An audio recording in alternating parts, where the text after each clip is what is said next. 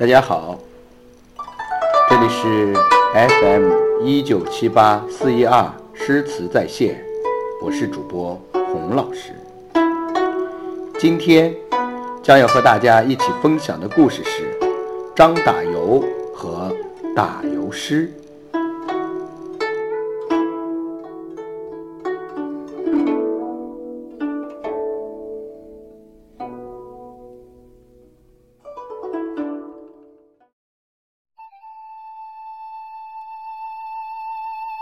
唐朝的唐诗，都是文人学子的风雅之作，自古流传，风采绝伦。但在唐朝，另有一名特殊的诗人，写了一些风味特殊的诗，也流传至今。这就是张打油和他的打油诗。张打油生活于中唐时代，在当时。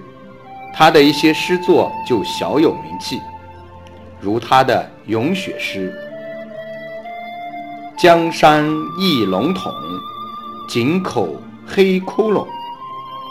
黑狗身上白，白狗身上肿。”通篇《咏雪》而无一个“雪”字，可见张打油作此诗是颇动过一番脑筋的。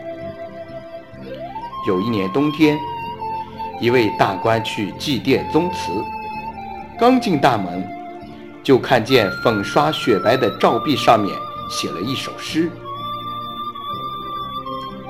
六出九天雪飘飘，恰似玉女下琼瑶。有朝一日天晴了，使扫帚的使扫帚，使敲的使敲。”大官大怒，谁竟敢在宗祠上写这样荒唐可笑的歪诗？立即命令左右查清作诗之人，重重之罪。有位师爷禀报：“大人不用查了，看这诗的口气，一定是那个张大油。”于是张大油被揪了来。他听了大官的呵斥，上前一击。不紧不慢地说道：“大人，我张打油的确爱诌几句诗，但本事再不济，也不会写出这类诗来。不信，小的情愿面试。”大人一听，口气不小，决定试张打油一下。正好那时安禄山兵困南阳郡。于是便以此为题，要张大油吟诗一首。张大油也不谦让，张口便吟道：“百万贼兵困南阳。”那位大人一听，连说：“好气魄，起句便不平常。”张大油微微一笑，再吟。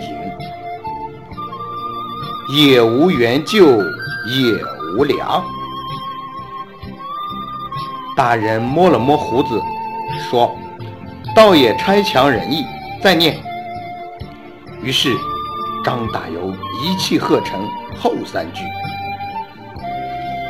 有朝一日城破了，哭爹的哭爹，喊娘的喊娘。”这几句。与使扫帚的使扫帚，使敲的使敲，如出一辙。大家听了，哄堂大笑，连这位大官也被逗乐了。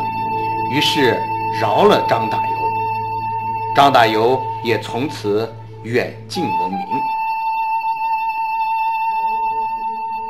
后来，人们把一些以俚语俗语入诗，不讲平仄对仗。